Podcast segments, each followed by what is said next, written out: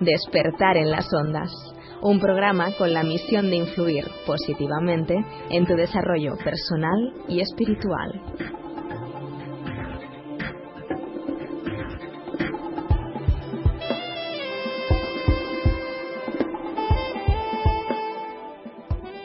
Muy buenas tardes. Eh, estamos aquí hoy en el segundo programa del Despertar en las Ondas. 28 de enero de 2013. Ya sabéis que este programa eh, tiene por fin y objetivo ayudaros y facilitaros procesos para vuestro desarrollo personal y espiritual.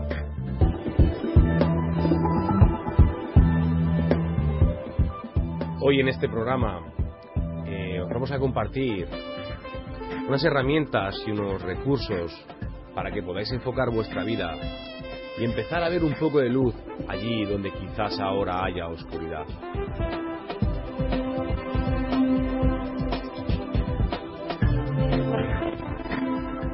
Durante la noche, cuando todo está oscuro, uno tiene miedo, uno está asustado, uno se queda quieto, agazapado, esperando que algo ocurra.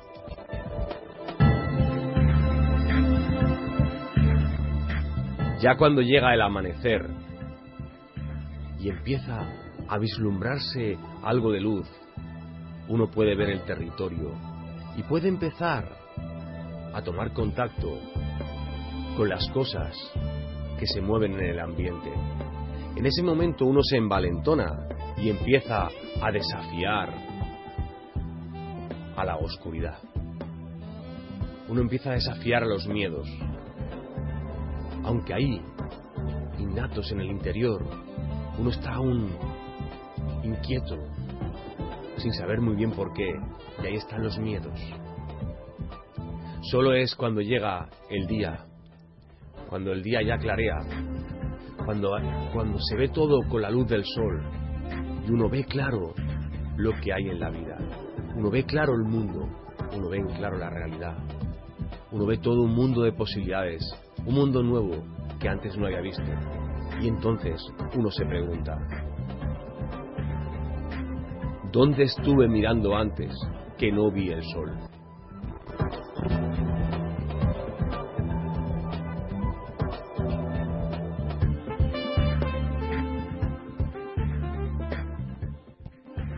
Querido amigo,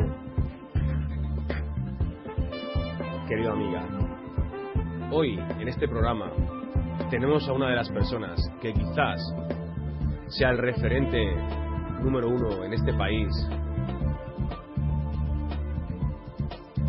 como coach especializado en facilitar a las personas el logro de sus objetivos.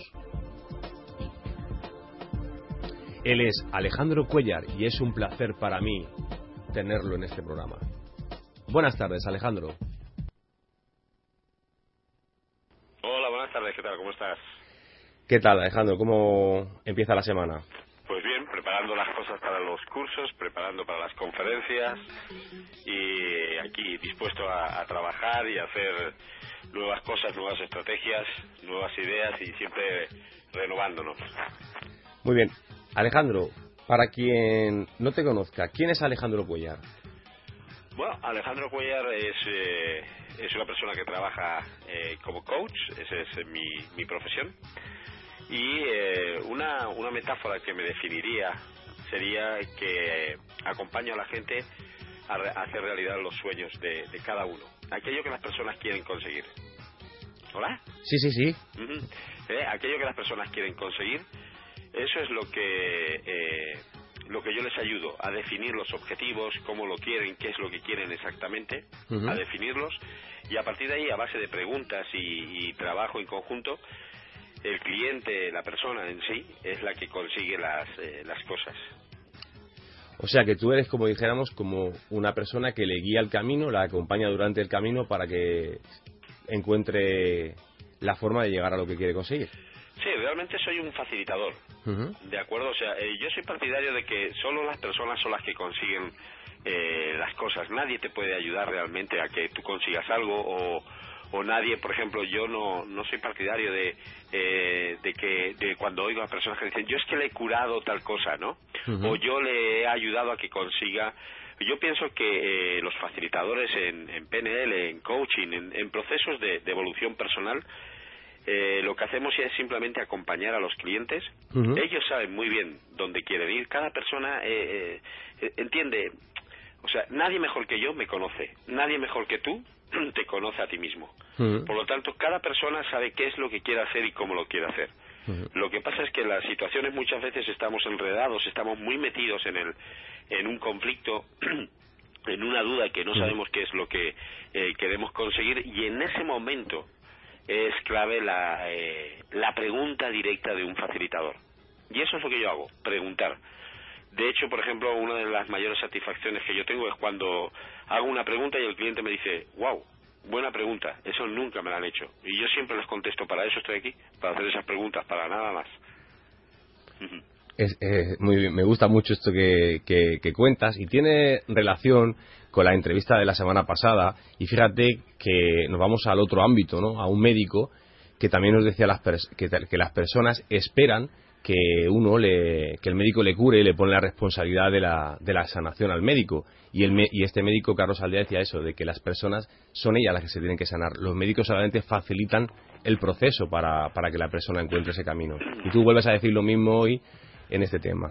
Sí, es que sea a nivel de salud, sea a nivel de, objetivos, son las personas mismas las que consiguen las cosas, ¿no?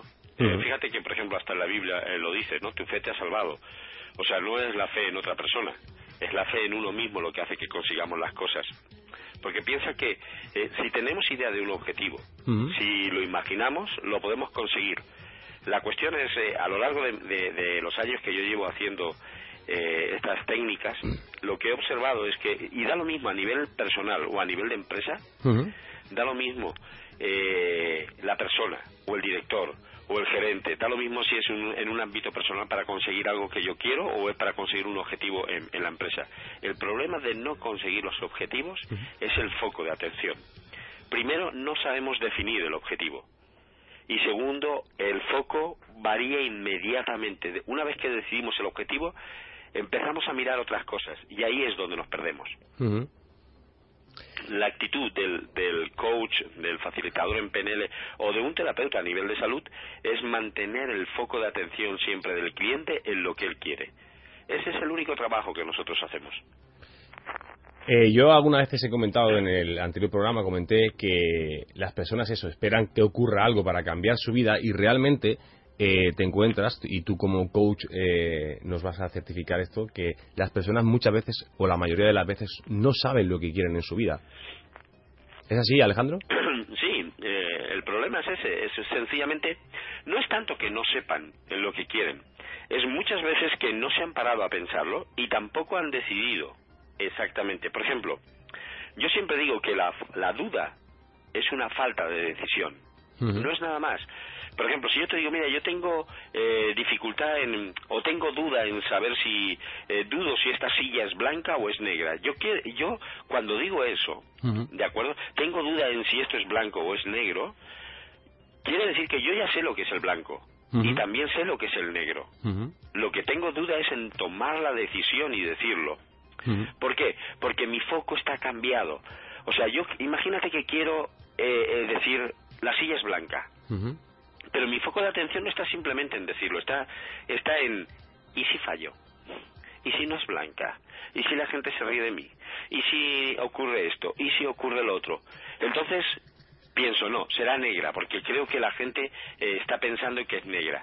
Y cuando lo voy a decir empiezo otra vez, claro, pero ¿y si no es negra? ¿Y si es blanca realmente y me he equivocado?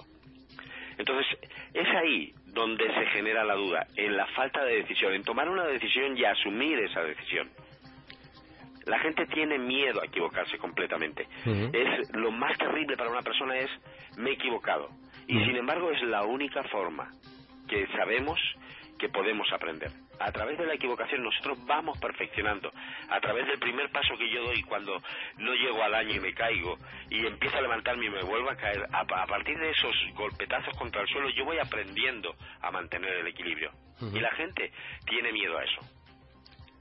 Qué, bueno esto que nos, que nos cuentas, Alex. Está, fantástico. La verdad que, que es así, que esa duda que tienen las personas, eh, yo, yo quizás lo definiría también, añadiría que es un, conflicto ¿no? entre lo que uno piensa y lo que uno siente, ¿no? ese conflicto en lo, que uno se quiere dirigir y lo que tú dices, ¿no? esa duda que le genera el pensamiento. Y esos pensamientos tiene que haber ahí tema con las emociones, ¿no? con, con patrones aprendidos. ¿Qué piensas tú de este tema? Sí, por supuesto. Eh, fíjate que eh, todos nuestros patrones de comportamiento se aprenden antes de los ocho años lo vemos a través de, eh, nuestros padres, de, los que, de las personas que nos cuidan, de las personas que tienen más contacto con nosotros. Después, a partir de ahí, nosotros los vamos perfeccionando, los vamos haciendo nuestros. Y ese programa que en un momento a mí me sirvió cuando yo era pequeño, sigo utilizándolo siendo adulto pero ya no es útil y genero los mismos conflictos. O sea, yo tengo miedo de, eh, de equivocarme porque tal vez en la escuela me riñan, otra vez me riña mi madre o mi padre o mi abuela, quien sea. Pero cuando soy adulto sigo haciendo eso. Y sí que es verdad que tiene que ver con una emoción. Pero la emoción es pasajera. El problema no es la emoción en sí. El problema es el pensamiento que tenemos. Las personas pensamos y nos han dicho durante toda la vida que es mente sana en cuerpo sano. Pero no es la mente la que decide, la que decide. Eh, la mente lo que hace es engañarnos constantemente, nos está mintiendo todo el tiempo, eh, crea un mundo que no es real. La idea es, cuando yo tengo la primera información que yo tengo de esto es blanco, lo decido y lo hago. Puedo valorar muchas cosas, pero si empiezo a meter mi mente y los pensamientos, ahí es donde me voy a equivocar, porque tú fíjate, la, la, emoción significa emover, es un movimiento, aparece y desaparece rápidamente. Pero el pensamiento, la sensación, el sentimiento es la interpretación intelectual de una emoción. Cuando yo tengo esta emoción, después empiezo a pensar, sí, pero esto es esto, pero pasa aquí, pero no sé qué, pero no sé cuánto, eh, fíjate, y si me equivoco, y no sé qué, y yo tenido el impulso de decir blanco, pero ¿y si es negro? Y empieza a decir esto. Y si luego alguien decide que es blanco, y le dan la razón a esa persona, yo voy a empezar otra vez con mi pensamiento a decirme, ¿ves? Yo tenía razón, porque me he callado, siempre hago lo mismo, siempre me callo, y fíjate que yo lo sabía, ahora el premio se lo lleva otra persona y yo no lo consigo. Y ahí es donde estamos enganchados, en los pensamientos. Ajá. Fantástico, fantástico, Alex. La, como nos está clarificando este tema de cómo funciona la mente. Entonces, los pasos que tendríamos que hacer para enfocarnos en, lo que queremos, por ejemplo, hoy en día que es tan, habitual, ¿no? De las personas que se sienten víctimas de, la situación, de la crisis y que están en una situación pues, de desempleo, de que no tienen, de que no ven salida, de que no encuentran una solución. ¿Qué serían los pasos que debería hacer una persona para quitarse ese, ese lastre que cargan y, avanzar en la vida y conseguir sus objetivos?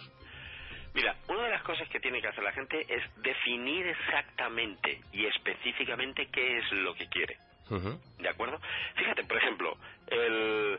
ahora nosotros aquí estamos haciendo una serie de talleres, ¿no? En Mens Venilla. Y uno de los talleres es eh, cómo encontrar trabajo, otro es hacerte un video currículum el, otro día venía una persona y me decía, sí, pero ¿de qué me va a servir a mí? Yo estoy buscando un trabajo y cada día yo hago lo mismo. Tengo el trabajo de repetir el currículum, de enviarlo, de llevarlo de un lado para otro. Y yo le, le pregunta, ¿estás escuchando lo que tú te estás diciendo? O sea, tú dices que quieres encontrar un trabajo y al mismo tiempo dices que tienes un trabajo de encontrar.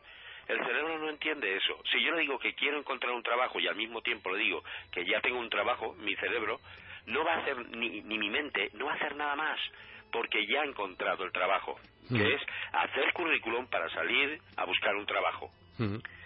Entonces, la idea es, cuando yo quiero un objetivo, tiene que ser claro y específico, tiene que ser medible, tiene que ser cuantificable. Lo típico, quiero ganar más dinero. ¿Cuánto es más dinero? Claro no tiene nada, no tiene ningún significado más, le doy un, céntimo y ya ha ganado más dinero, pero no es eso lo que quieres.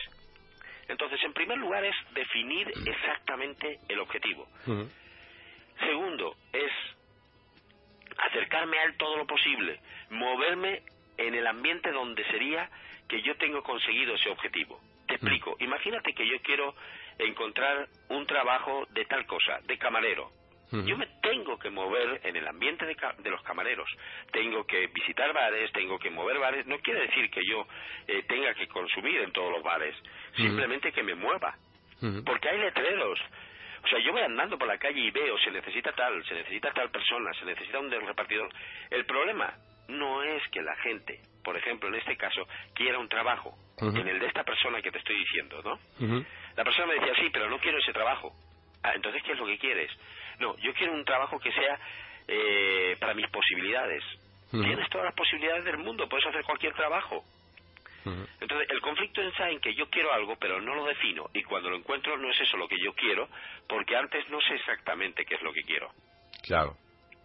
Así que el primer paso es enfocarme, definir bien el objetivo, cuál es el objetivo que yo quiero conseguir, enfocarme en ese, en ese ambiente y otra cosa es hacerme una pregunta. Si lo que estoy haciendo no me está dando resultado, ¿puedo hacer otra cosa diferente? Y empezar a probar cosas diferentes. A la larga, siempre el objetivo, si lo hemos imaginado, si lo hemos experimentado como si ya lo tuviéramos, el objetivo lo conseguiremos. Utiliza la palabra de como si. El como si es como una llave que nos abre la posibilidad de que está existiendo ya en ese momento, ¿no, Alex? Claro, la palabra como si, o sea, esa, esa, esa frase, imagínate como si, nos permite imaginar un mundo que no está abierto para nosotros. ¿Sí? Imagínate, eh, cuando alguien le dice, ¿qué, ¿de qué eres capaz? Uy, pues no lo sé. ¿Qué estás dispuesto a hacer para conseguir tal cosa? Pues no lo sé. Vale, imagínate como si supieras de qué eres capaz. Y la persona tiene como un permiso para poder imaginar. Entonces empieza a imaginar todo lo que haría. Todo lo que haría. Por ejemplo, te pongo otro ejemplo de, un caso, de un cliente, ¿sí? Me dice que él le gustaría ganar tanto dinero. Y le digo, ¿qué harías con él? Ah, pues, eh, no sé, eh, lo tendría. ¿Entiendes? O sea, quiere ganar dinero y no sabe lo que va a hacer con él. Claro. Si no lo sabes, ¿cómo lo vas a ganar? Claro, claro. ¿Entiendes? Entonces le preguntaba, vale, imagínate como si supieras para qué serviría. Y empezó a decirme, ah, pues me iría de viaje con mis hijos, con mi pareja, iría y estudiaría esto, iría... Y ahí aparece la motivación. Cuando yo sé para qué quiero el objetivo, entonces aparece la motivación. Si no es muy difícil conseguir algo, si no estoy motivado. Claro. Otra cosa es que cuando decido qué es lo que quiero, tiene que ser algo en positivo. No quiero ganar más dinero, por ejemplo, como como esta persona para, eh, bueno, pues para pagar la hipoteca, ¿no? ¿Eh? Bueno, pues para pasar a final de mes. Eh, bueno, pues para no tener eh, aprietos durante toda la todo el mes, ¿no?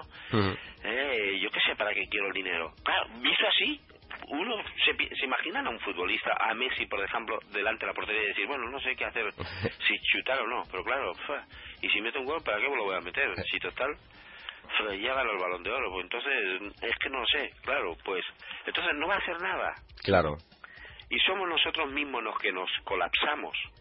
Nadie nos limita. La, eh, nosotros en España tenemos que aprender a vivir de otra forma ya. Y yo creo que este es un momento, la crisis es buena precisamente para eso. Estamos acostumbrados a que papá Estado nos cuide. Pero papá Estado ya no nos va a cuidar porque ya no puede. Ya no puede estar. El papá Estado está muy pendiente del mismo. Así que nosotros tenemos que empezar a movernos. Nosotros tenemos que empezar a hacer cosas nuevas. Y las tenemos que hacer es que no vamos a tener más remedio. Y cuanto más tiempo esperemos a realizar cosas nuevas, a conseguir, a formarnos, más difícil será que podamos salir de esto.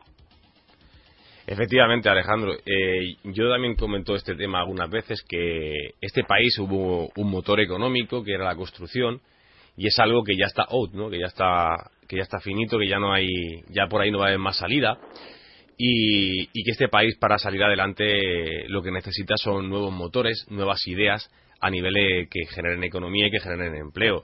Y claro, eh, yo creo que, las personas estamos cómodos, ¿no? Que, háblanos de lo que tú ves en tu consulta como coach, de la comodidad de las personas. Ah, la gente, como tú dices, está muy cómoda fíjate que estamos hablando todo el tiempo de crisis, ¿sí? Pero sin embargo se siguen vendiendo tablets, se siguen vendiendo smartphones, se sigue vendiendo a una cantidad enorme. Por lo tanto, eh, eh, eh, la gente te dice, no, no, es que no hay dinero. Cada uno de nosotros tiene que meter la mano ahora, tus oyentes, que metan las manos en los bolsillos y verán que tienen dinero. El problema es que no lo movemos. Claro. El problema es que está, que hemos adoptado la actitud de, bueno, esto se solucionará. Bueno, ya irá. Bueno, no, no, no, no podemos hacer. Mira, Jim Ron, uno de los grandes gurús eh, de, de los coaches, fue el tutor de Anthony Robbins, decía, tienes que invertir más en ti que en tu propio trabajo. ¿Qué significaba esto? Él su tutor, cuando él era joven, estaba empeñado, pero increíble. Los acreedores iban detrás de él, llegó a dormir en el coche y le preguntaban, un día se encontró con un tutor y le dijo, ¿qué está haciendo usted? ¿Cuántos libros ha leído en este mes? Y él le dijo, pues ninguno. ¿Cuántas veces ha ido a la biblioteca? Pues ninguna. ¿A cuántos cursos ha ido usted a hacer? Y le dijo, ninguna. Y el tutor le dijo, Perdone, usted está, le han vendido un plan equivocado, usted está completamente equivocado, completamente. Usted tiene que formarse, tiene todos los libros de desarrollo eh, personal, todos los libros de economía, todos los libros en una biblioteca, usted tiene que ir y formarse, formarse, formarse, porque será de la única forma que salga. Y así pasó en España. Dejamos que nuestros hijos salieran de la escuela sin estudios para ir a trabajar a, a hacer casas de paletas, porque era un dinero fácil y el español está muy acomodado, es quiero lo fácil. Se nos olvidó, se nos olvidó que hemos sido un país de migrantes, siempre hemos estado luchando y es el mm. español el que saca al país adelante, no es el gobierno, no es el Estado. Claro. Somos nosotros que hemos currado toda la vida para levantar a este país. Mm. Y ahora hemos entrado en, una, en un periodo de, ah, aquí estoy bien, es suficiente, y nos hemos equivocado y tenemos que reconocerlo. Nosotros, los padres que hemos sufrido eh, escasez cuando éramos adolescentes, no hemos querido que a nuestros hijos le pasara lo mismo y le hemos dado todo, excepto la noción del esfuerzo. Ahora, ellos lo van a aprender, no tienen más remedio que aprenderlo. Y no va a ser fácil para ellos porque están acostumbrados y tampoco va a ser fácil para nosotros porque estamos acostumbrados a la comodidad. Fíjate, yo vengo ahora de, América, he estado dando cursos en Nueva York, en Miami, en Centroamérica, en Sudamérica, ¿sí? Y las personas en, Centroamérica y Sudamérica me decían, ¿pero qué les pasa a ustedes con la crisis? Y yo explicaba el concepto de aquí, no decía, ah, ¿pero cuál es el problema? Nosotros toda la vida llevamos en crisis y seguimos viviendo. Ustedes han tenido crisis y se quedan paralizados. Y eso es el, conflicto. Nos hemos quedado paralizados porque estamos mirando hacia atrás hacia la zona de comodidad, pensando es que yo antes tenía esto y esto, antes tenía esto y esto, y ahora ya no es el momento de mirar atrás. Claro. Es el momento de enfocarnos en qué es lo que yo quiero conseguir, enfocarme hacia ahí, en esa dirección y poner todo mi esfuerzo en conseguir ese objetivo. Claro. Y si lo hacemos, te aseguro que, que se consigue. Todos los clientes que han trabajado duros en ellos mismos han conseguido sus objetivos. Todos. Alex, eh, yo voy a recordar una, una fecha que es eh, 2008, eh, las Navidades, y justamente sobre el mitad de mes eh, a mí me habían embargado mi vivienda después de una quiebra económica. Aquel día yo estaba desmoronado, llorando, mis hijas estaban asustadas de verme llorar y recibí una llamada y esa llamada era de Alejandro Cuellar, de, ti. Y me dijiste, ¿qué te pasa, Francisco? Y yo te dije, Alex, lo he perdido todo, he fracasado, mi vida es una mierda. Y tú me dijiste, Francisco, eh, si lo has perdido todo, ¿por qué ha sido? Y yo te contesté, Alex, ha sido pues porque lo tenía. Y tú me dijiste, entonces si lo tenías, ¿por qué era? Porque lo había ganado. Y si lo has ganado, ¿por qué ha sido? Lo puedes volver a ganar otra vez, ¿verdad? Exacto. Aquel día me levantaste, Alex, aquel día me, me, diste un clic en mi vida y sí, tuve mi, mi proceso, pero justamente aquella noche de, bueno, de aquel día a final de año hice un clic y proyecté lo que, lo, que, lo que iba a hacer en mi vida. Y más o menos eh, se está cumpliendo los pasos, más o menos lo estoy haciendo todo hoy, y eso me lo facilitaste tú a, aquel día.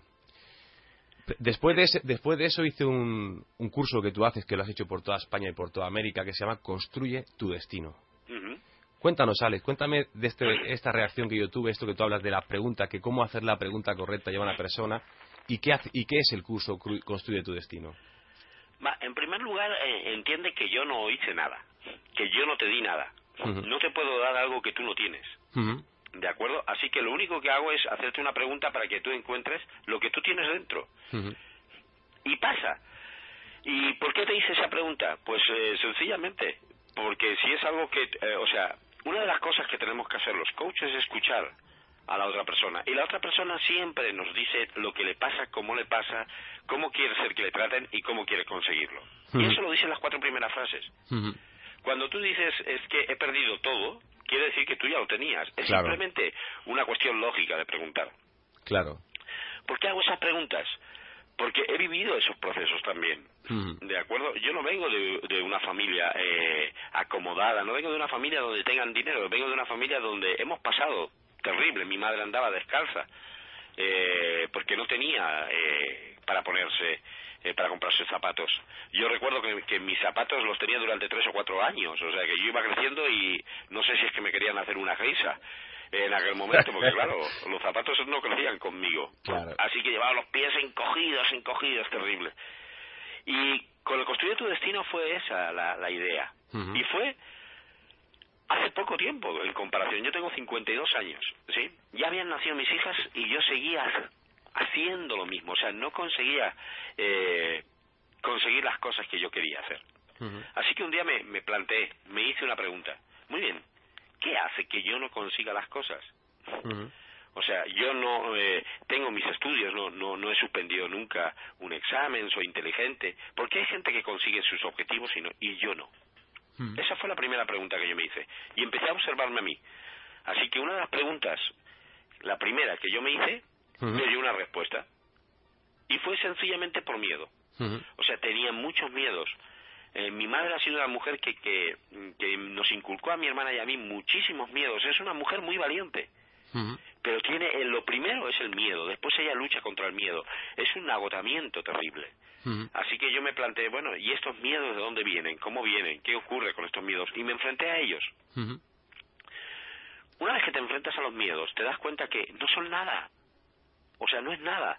Yo pongo un ejemplo siempre que es eh, el miedo lo tienes cuando vas a saltar en paracaídas, tienes el miedo cuando estás en la puerta, en el momento que saltas el miedo desaparece, porque toda tu atención ya no está pensando en lo que puede pasar, sino en lo que estás viviendo. Y eso desaparece. Así que yo empecé a observarme y empecé con los clientes a ver lo mismo.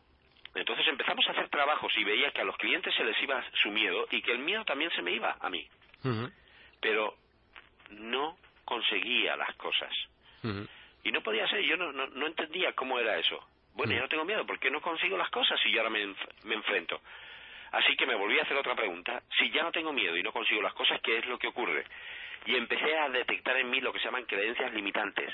Las creencias limitantes no tienen nada que ver con la fe religiosa, es con uno mismo. Y en todo el mundo las mismas creencias limitantes son las que nos impiden conseguir las cosas. No importa la raza, la cultura, la religión, el país, no importa. Simplemente son las mismas creencias. No sirvo, no soy útil, no me quieren, soy un hijo no querido, soy un petardo o otras cosas que nos decimos más graves. ¿De acuerdo? Entonces, yo empecé a ver esto y empecé a verlo también en los clientes, que había una creencia, no, es que yo no puedo ganar tanto dinero, no, es que yo no puedo acceder a este puesto, no, es que yo no estoy preparado, no estoy preparada para esto, mm. no sirvo, es que... Y yo no me lo podía creer y yo decía, pero bueno, es que todos tenemos lo mismo, estas mismas ideas, estos mismas, eh, estos mismos pensamientos, y en sí eso es una creencia limitante. Claro.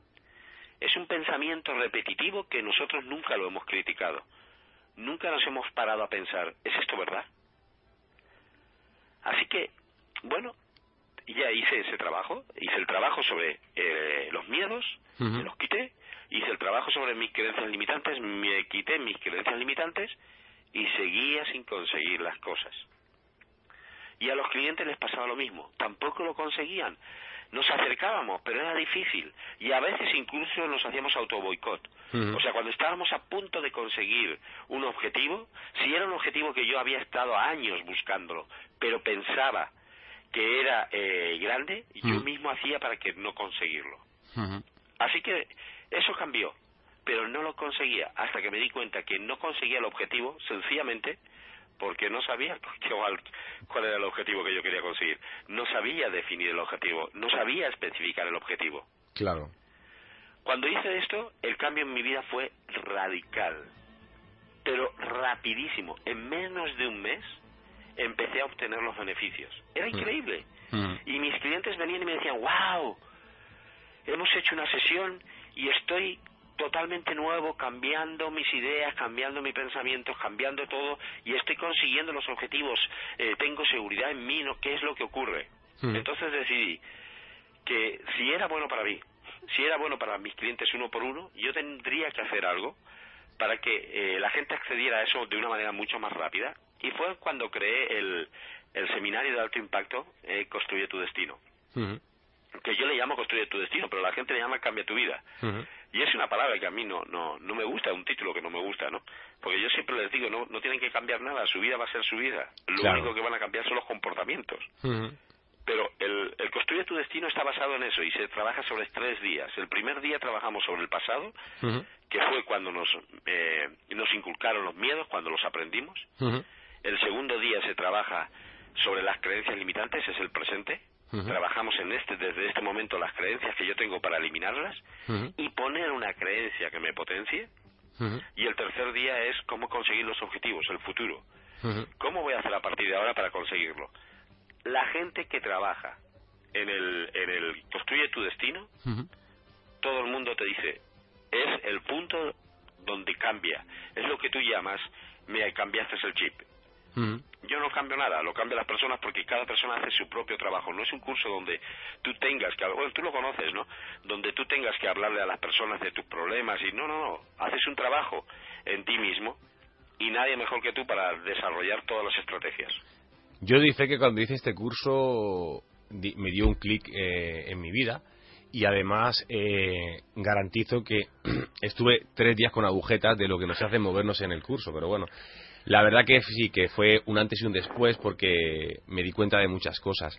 Luego yo lo que quiero compartir contigo, que yo observé y lo, y lo compartimos aquí con los oyentes, es el tema de, de lo que tú hablas de las creencias limitantes. ¿Tú sabes cómo yo me he dado cuenta para descubrir eh, cuando, cuando tengo yo una creencia limitante, cuando algo me está, o cuando hay algo que tengo que corregir? Yo me empecé a plantear que las personas que hay a mi alrededor, tú, o sea, mi, mujer, mis hijas, la- sobre todo la familia directa, que es donde más conflictos tienes, los amigos, en el trabajo, que, era como, que eran como partes de mí que estaban fuera de mí, que se estaban manifestando. Entonces, claro, cuando alguien me viene y me dice algo de mí, o sea, que yo me tomo como un juicio, automáticamente yo emito otro juicio. Eh, O sea, yo automáticamente me dices, y yo automáticamente estoy justificando lo que tú me has dicho. Entonces, eh, eso antes a mí me hacía entrar siempre en conflicto con las personas. Entonces, a partir de un momento que me di cuenta y dije, vale, lo que eh, empecé a observar, digo, lo que me dice esa persona, ¿por qué me resuena mal? Y, y en, en función de lo que él me dice y lo que yo le digo, detecto qué es lo que me está limitando. ¿Entiendes lo que te quiero decir? Claro. Sí, eh, en sí, nosotros tenemos u- unos mecanismos que nos hemos puesto eh, nosotros mismos de defensa. Y cualquier cosa que agreda nuestra identidad, inmediatamente nos ponemos en acción Claro. a defenderlo. ¿Por qué? Sencillamente porque eh, confundimos. Confundimos la identidad con mi comportamiento. Lo que yo hago no es lo que yo soy. ¿Me entiendes? Claro. No tiene nada que ver. Lo que yo hago no tiene nada que ver con lo que yo soy. Yo no soy padre. Claro. Tengo un comportamiento de padre cuando estoy con mis hijos. Ahora, por ejemplo, no tengo el comportamiento de padre, que estoy eh, siendo un entrevistado. Tengo el comportamiento de entrevistado. Ujú. ¿De acuerdo? Cuando estoy con mi mujer, yo no tengo el comportamiento de entrevistado, tengo el comportamiento de pareja. Y cuando estoy dando la clase, no tengo el comportamiento de pareja, tengo el comportamiento de maestro. Claro. Y así sucesivamente. Sin embargo, nosotros, eh, las personas, confundimos nuestro comportamiento con nuestra identidad. Claro. Por eso es que es terrible cuando le decimos a un niño, es que tú eres malo. Le estamos diciendo que su identidad, que su esencia es mala. Claro. Así que el niño piensa, si soy malo, ¿para qué voy a cambiar? Claro. Si ya soy así, no puedo hacer nada más. Y es un error, es un error terrible el hacer eso. Sin embargo, yo puedo modificar ese comportamiento y entender que cuando alguien me dice algo, no me lo está diciendo a mí. está diciendo mi comportamiento y tal vez, tal vez incluso no me lo está diciendo ni a mí ni a Alejandro Cuellar, se lo está diciendo a él. Claro. A veces utilizamos a la persona, y eso es un estudio que está hecho en psicología, utilizamos a los demás para hablar de nosotros mismos. Claro. Así que a veces cuando alguien me dice a mí algo, entiendo que me están dando información sobre esa persona. Claro. Cuando alguien me critica, entiendo que me está dando información de él mismo, no de mí. Yo ya hago mis propios análisis. Ya observo cada día esto que he hecho hoy, ha funcionado o no ha funcionado, porque tampoco es una cuestión de si lo he hecho bien o lo he hecho mal. Es si ha sido útil o no ha sido útil. Claro. Es simplemente eso. Y sí que es verdad lo que tú dices, que uno se da cuenta que cuando le critican inmediatamente todo nuestro sistema se pone en acción. Claro. No soportamos la crítica. Claro, y, ahí está, y en esa crítica que nos hacen, cuando, cuando aquello que, que se dice en Andalucía, el que se pica, os come, ¿no? Si, si, si lo que me dicen me pica, es porque yo lo tengo en mí. Entonces tengo que buscar en mí y, y, y, automáticamente sobre lo que yo emito, como yo me justifico, estoy justificando lo que yo, lo que, cuál es la limitación.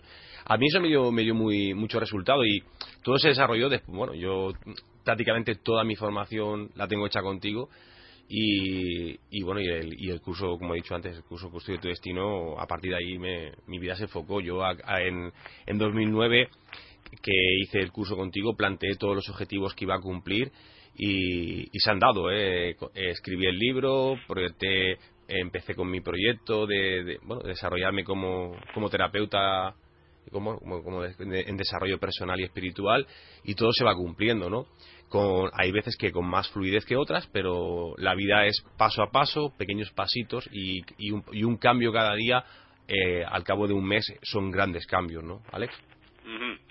Sí, entiende eh, precisamente lo que estás diciendo tú te planteaste, tú hiciste el trabajo, tú hiciste mi trabajo simplemente es dar la clase. Claro. O en el Construye tu destino simplemente es dar el taller y hacer las preguntas. Hmm.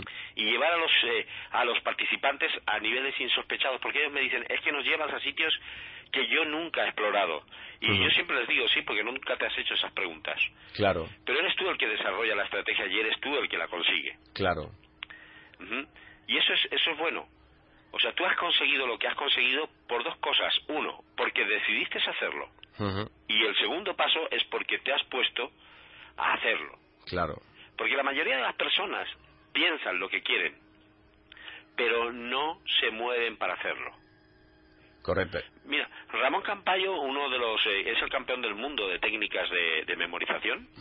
Es la mente prodigiosa más rápida de toda la historia, está considerado así.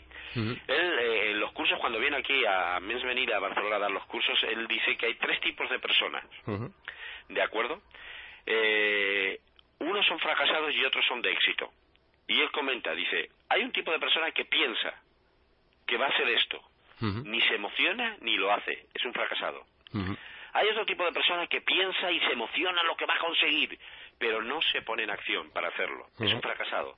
Dice, y hay un tipo de persona que piensa, se emociona y lo hace. Dice, esa es la persona de éxito, aunque no lo consiga. Claro. Pero se ha movido. Porque lo peor es pensar, esto lo podría haber hecho yo. Esto lo hubiera conseguido yo si me hubiera puesto. Claro. Eso es terrible. Claro, y, y, y se te pasa la vida esperando hacer las cosas y te das cuenta de que de que eso, eh, eso que como tú defines de Ramón Campayo, eh, también está definido en el... Eh, hay personas que se quedan quietas y solo se quejan, se quejan, se quejan y esperan que algo ocurra. Hay otras que, aun sabiendo cómo pueden hacerlo, empiezan a dar vueltas y lo que tú dices, si hubiera hecho, si hubiera hecho, y no lo hacen. Y hay otros que, bueno, pues que enfocan la montaña y empiezan a subir y a pesar de las dificultades llegan arriba de la montaña. Y claro, ahí, ahí eso es lo que se define el éxito y el fracaso, ¿no? Sí, para, para mí es importante que las personas sepan qué es lo que quieren hacer y que inmediatamente se pongan a hacerlo. Claro. Se pongan a hacerlo inmediatamente. Si no, eso nos va a llevar a otra vez a una serie de pensamientos y otra vez a criticarme yo solo, fíjate, ¿y por qué no lo hice cuando hubiera sido fácil? Al fin y al cabo hay una cosa que es muy fácil. Una mm. vez me preguntaron, el día que te mueras, ¿qué es lo que quieres que diga la gente de ti? Mm. No, fue en una entrevista de, televisión y le dije nada. ¿No quieres que digan nada? No.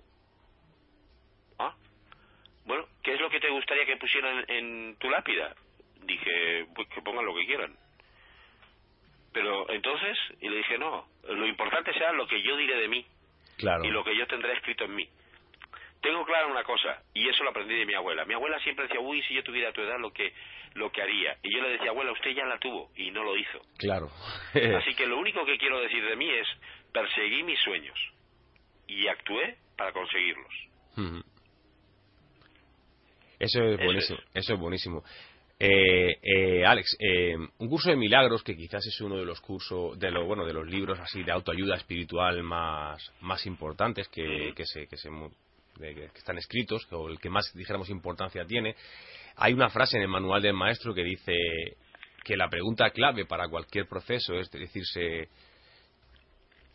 qué partido le estoy sacando a esta situación que tengo si el beneficio que, que estoy obteniendo de esta situación que tengo, ¿cuál es? Si te das cuenta, siempre detrás de, como y la, y la PNL, tú lo sabes, dice que eh, todo comportamiento tiene una intención positiva, ¿no? Por y, mu- supuesto. y muchas veces eso, ¿no? Eh, Como estamos ahí en, en una situación en la que le estamos sacando partido, estamos teniendo beneficio, a pesar de que podamos negar que no es así. ¿Estás de acuerdo o no? Sí. O sea, todo comportamiento tiene una intención positiva en ese momento. En ese momento. Después ya no sirve. Una vez que saco ese comportamiento y esa respuesta que yo he hecho, la saco de contexto, ya no sirve para nada. El problema es que cuando estamos metidos en el conflicto, nosotros no vemos esa, eh, esa intención positiva. Ujú. Y empezamos a meternos eh, muchas ideas, como dicen eh, los chavales, ¿no? Me raya la olla, eh, me, come el, me como el coco. Estoy todo el tiempo ahí dándole vueltas y vueltas y vueltas y vueltas y eso ya no sirve para nada. Ujú. La única manera que yo tengo de salir de ahí es eh, pensar qué es lo que quiero, Ujú. qué es lo que quiero hacer en este momento. Entonces, vamos a hacerlo. ¿Sí? Esa es, eh, esa es la idea. Ujú. Entonces, todo comportamiento tiene una intención positiva, es en todo momento. No Mm. sirve de nada que una hora después, ni incluso un minuto después, yo piense, uy, debería haber hecho esto. Claro. No, ya lo hice y tengo que asumir ese, eso, esa decisión que yo hice en ese momento. Claro. Tal vez ahora no sea útil, vale, pues no tengo nada más que hacer. O sea, la idea es, eh, no, no, no ha sido útil, ¿qué es lo que va a ser útil a partir de ahora? ¿Seguir pensando en lo que hice y no hice bien? Ujú. o empezar a cambiar y hacer de otra manera. Claro. Dice. Y el libro de eh, el curso de milagros es un es un curso interesante Mm. y ese a, a mí me, me gusta porque enfoca en lo que quieres Ujú. y te da una idea de que la realidad no es real. O sea, nosotros creamos nuestra propia realidad. Es así. eh, yo hay una frase que me gusta mucho que también sale de la, de, de la PNL, de la programación neurolingüística, de que toda persona hace lo mejor que sabe según su modelo del mundo. Por lo tanto, eh, si el modelo, de- el modelo del mundo que tengo no me está dando resultados, lo que tendré que cambiar es el modelo de mi mundo, no el mundo, ¿no, Alex? Totalmente. Mira, eh, yo recuerdo que hubo una época que yo estuve trabajando casi toda mi vida para otras personas, hasta que un día decidí eh, montar mi propia empresa y no volvería a dar un paso de atrás. O sea, me encanta y digo, a veces uno piensa, ¿y qué? qué? Eh, por ejemplo, el otro día me preguntaba un, un alumno en clase cuando estábamos hablando de conseguir objetivos, me decía, ¿y de tus objetivos hay alguno que te arrepientes? No, de ninguno. Claro. ¿Te arrepientes de no haber empezado antes? No. Porque las cosas se hacen cuando tocan. Y yo nunca pienso, no, esto lo de, qué lástima no haber empezado antes, ¿no? Lo Mm. hice cuando tocaba. Claro. ¿Sí? Entonces, eh, cuando nosotros, eh, por ejemplo, cuando yo estaba trabajando para, para otras personas, trabajaba en un despacho, recuerdo que muchas veces desayunaba eh, en casa de, de, de un compañero mío de trabajo. Ellos, Ujú. eh, era el hijo del jefe, y ellos tenían mucho, tienen mucho dinero. Ujú. Era muy curioso, ¿no? Cómo ellos hablaban del dinero en el desayuno. Era totalmente distinto a cuando yo desayunaba en mi casa. Era totalmente distinto.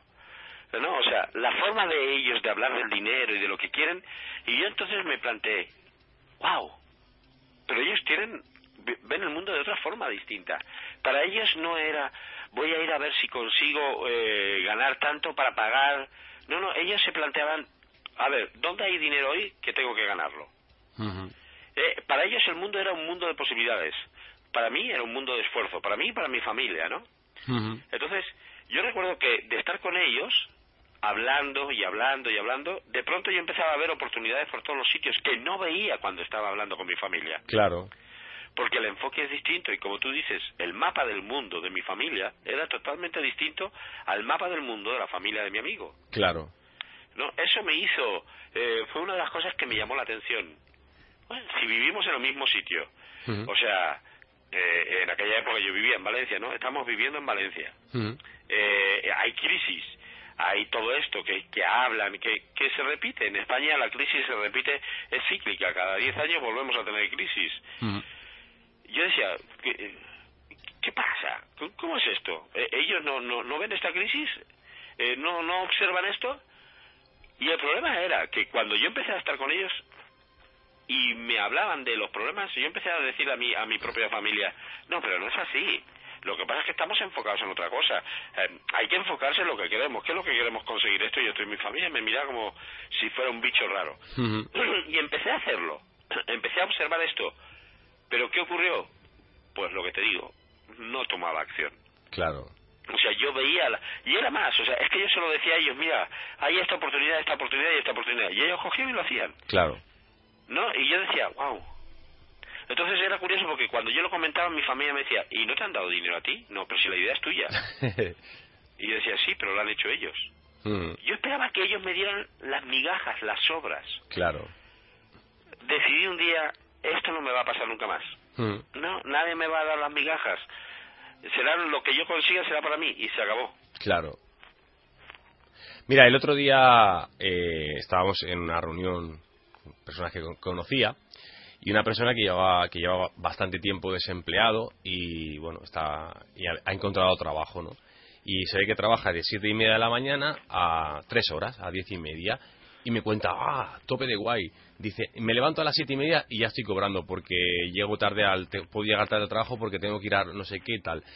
Eh, trabajo dos horas y luego la otra media me la paso descansando y, estaba súper contento.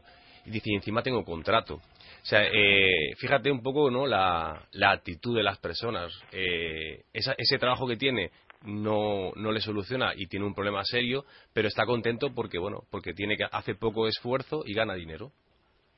Claro, es, es, volvemos otra vez a lo mismo de antes, Mm. ¿sí? A la zona de comodidad. Claro. Eso es lo cómodo para mí. Claro. Y ya está, y entiende una cosa, está bien para él. Sí, sí, claro, por Está supuesto. bien para Claro, esa claro, claro, Está bien porque para él ese es el sitio donde él quiere estar. claro, O sea, nadie está en un lugar donde no quiera estar. claro. Y esto es difícil para la gente. Cuando yo les eh, comento esto en clase o, o a los clientes me dicen, no, no, pero yo no quiero estar aquí, yo quiero estar en un sitio mejor. Y entonces les pregunto, ¿y qué vas a hacer? Claro. ¿Qué es lo que vas a dejar?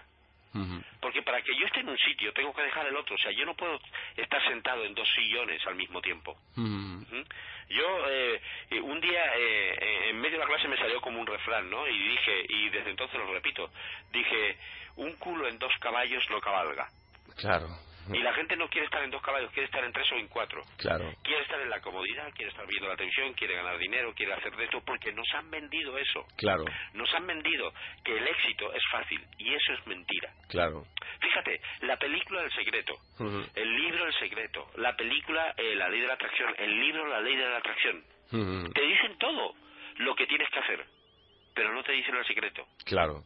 Te dicen, imagínate, piensa y el, el universo se confabula y te trae todo. Eso es mentira. Claro, claro. Eso es mentira total. Claro. La única forma que tienes de conseguir las cosas es que tú te muevas para ello. Sentado en la silla no va a venir. No va a venir. Y es más, cuando lo consigas y lo hagas, la gente te va a decir, mira el Francisco, qué suerte ha tenido. Sí. Y tú, nadie mejor que tú, vas a ver el esfuerzo que has hecho para conseguirlo. La vida, la, la vida eh, nos han vendido que todo es lucha y sacrificio y que y por eso quizás buscamos lo fácil, ¿no? Pero realmente la vida hay que fluir con ella y experimentar y como tú dices, no desarrollarse y intentar hacer las cosas eh, fáciles y enfocado en lo que uno quiere. Eh, estoy totalmente de acuerdo contigo que quizás el problema que tenemos es que estamos primeramente cómodos y segundo en el que no sabemos lo que queremos. Claro. La, la idea es esa. Es, eh, no es fácil conseguir las cosas, porque nunca lo fue. No Mm. la vida no es, no es fácil, es, es vida simplemente. El problema que tenemos nosotros es que pensamos que la vida tiene que ser fácil o difícil. No, la vida es vida, se acabó. Lo hacemos nosotros o lo hacemos más fácil o lo hacemos más difícil. Claro. No quiere decir que si yo me enfoco en el objetivo, a partir de ahora todo va a ser un camino de, de seda maravilloso y fantástico donde las cosas ocurran. No, porque si fuese así, al cabo de dos años estaría con una depresión de caballo y me pegaría un tiro. Claro. Porque estaría aburrido. Claro. Nosotros necesitamos esfuerzo. Necesitamos un esfuerzo que nos motive para conseguirlo. No vamos a entrar en un proceso de golpe donde sea un esfuerzo tan terrible que no haya ninguna motivación para conseguirlo. Y tampoco vamos a, a participar en algo que, imagínense, por ejemplo, que yo juego a fútbol con mi hija o Messi juega a fútbol conmigo. Ujú. ¿Quién de los dos va a tener más motivación de seguir jugando un partido? Yo, Claro. Messi no, porque estará cansado de ga- regatearme y de meterme goles todo el tiempo. Claro. Pero para mí será una motivación constante. Cuando le haga un regate, para mí eso será, wow, la gloria, lo he conseguido. Pero para él, que será fácil, al final terminará aburrido y Claro. buscará, vamos a poner de ejemplo, a Cristiano Ronaldo. ¿Para qué? Para poder sacar al máximo todas sus habilidades. Claro. Por lo tanto, la vida ni es fácil ni es difícil, es simplemente vida y nosotros vamos consiguiendo los objetivos dependiendo de nuestro esfuerzo y de nuestra voluntad y de nuestra fortaleza. ¿Por qué? Porque cuanto más fortaleza ponga yo, el objetivo se complicará un poco más simplemente para poder desarrollarme. Y luego, cuando lo consigo, tener la satisfacción de decir, lo he hecho yo, lo he conseguido, es que esto lo he conseguido yo por mí mismo. ¿Eh? Yo soy chulo, soy así, soy, ¡ah, qué bueno que soy! Pero si lo hacemos fácil, no le vamos a dar importancia. Vamos a decir, "Buah, pero esto lo hace cualquiera, esto no tiene importancia. Claro. Y ese es el conflicto que, que vivimos. Bueno, Alex, eh, ya vamos a. eh, Estoy encantado, estaría todavía charlando contigo otra hora más, pero ya el programa tiene su- sus limitaciones y vamos a, a- a concretar en que yo sé que, bueno, dentro de poco vas a hacer aquí en Barcelona, eh, que lo haces una vez al año, el, el taller esto o el seminario de alto impacto emocional, Construye tu destino. Eh, quien quiera informarse sobre este taller, ¿dónde tiene que acudir, Alex? Sí, bueno, este taller es el 1, 2 y 3 de marzo y puede venir aquí a, a Gran Vía 843, en Bajos, a la escuela Mens Venilia, o llamar al teléfono para que le informen de eh, cómo reservar, el 93 325 57 20. Ujú. 93 325 57 20. Y aquí le informarán, eh, podrá apuntarse y hay unos descuentos si es eh, si dicen que vienen de parte de, de la radio, del programa tuyo, eh, pues también tendrán un descuento. Pues muy bien, Alex. Eh, para acabar el programa, eh, danos una sugerencia para esta semana, para nuestros oyentes, que ellos puedan utilizar cada día de esta semana y dar esos pequeños pasos para avanzar. Una sugerencia que siempre me, me gusta es, si encuentras a una persona de éxito que consigue las cosas, no lo critiques. Pregúntate cómo lo hace y empieza a hacerlo. Céntrate en lo que quieres conseguir. Pon tu atención en el, en el foco, pon la intención y la intención te llevará la atención. Entonces, todo lo que tú quieras conseguir, lo que puedas imaginar, es posible para ti si tú te pones en acción. Muchas gracias, Alejandro Cuellar. Eh, para mí, como te dije el otro día, quizás la, la persona como referente en este país del coaching y de la PNL. Y ha sido un placer tenerte en este programa. Espero tenerte en otra ocasión y hablar de, de otros temas. Muchas gracias y nada, hasta siempre, Alex. Muchas gracias a ti y cuando quieras estoy aquí contigo otra vez. Un abrazote para ti y para todos los oyentes. Muy bien, gracias, Alex.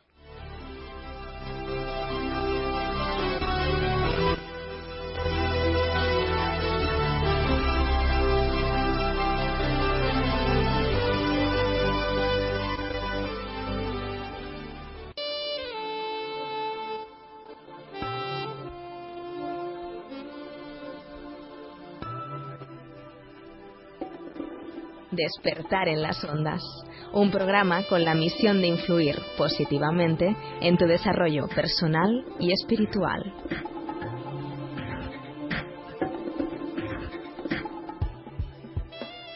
cuánta sabiduría ha derrochado Alejandro Cuellar aquí en este programa hoy. Para mí ha sido un placer y estoy seguro que para vosotros también.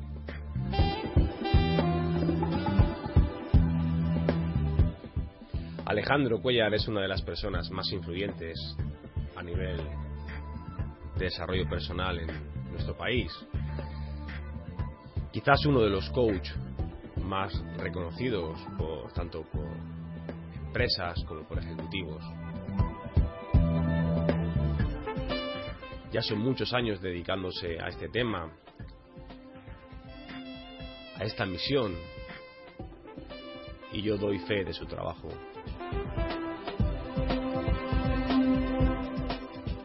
Es mi compromiso en mi misión de influir positivamente en tu desarrollo personal y espiritual, en el tuyo y en el de todas las personas que se acerquen a mí. Y en este programa el compromiso es traer cada semana un invitado que nos aporte estos recursos necesarios que, como ha dicho Alejandro Cuellar, nos ayuden a enfocarnos en lo que queremos conseguir.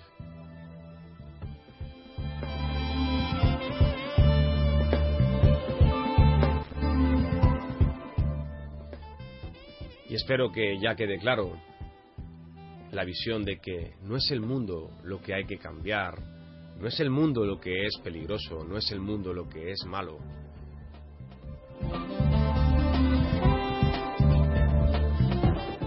Sino nuestro modelo del mundo es el que quizás nos está limitando. Es hora de cuestionarse todo aquello que creo, todo aquello que pienso y todo aquello que incluso imagino que soy y que es la vida. Y empezar a escalar la montaña, que como empezaba el programa, empezamos a tener herramientas y llega el amanecer y nos envalentonamos. Vamos a empezar a avanzar la montaña y a subirla para conquistarla, para conquistar nuestra vida, para que nuestra vida tenga un sentido.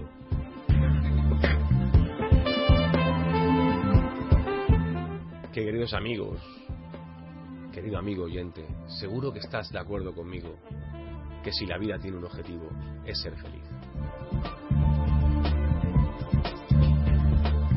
Muchas gracias por estar hoy aquí en las ondas. Será un placer compartir el próximo lunes un nuevo programa contigo.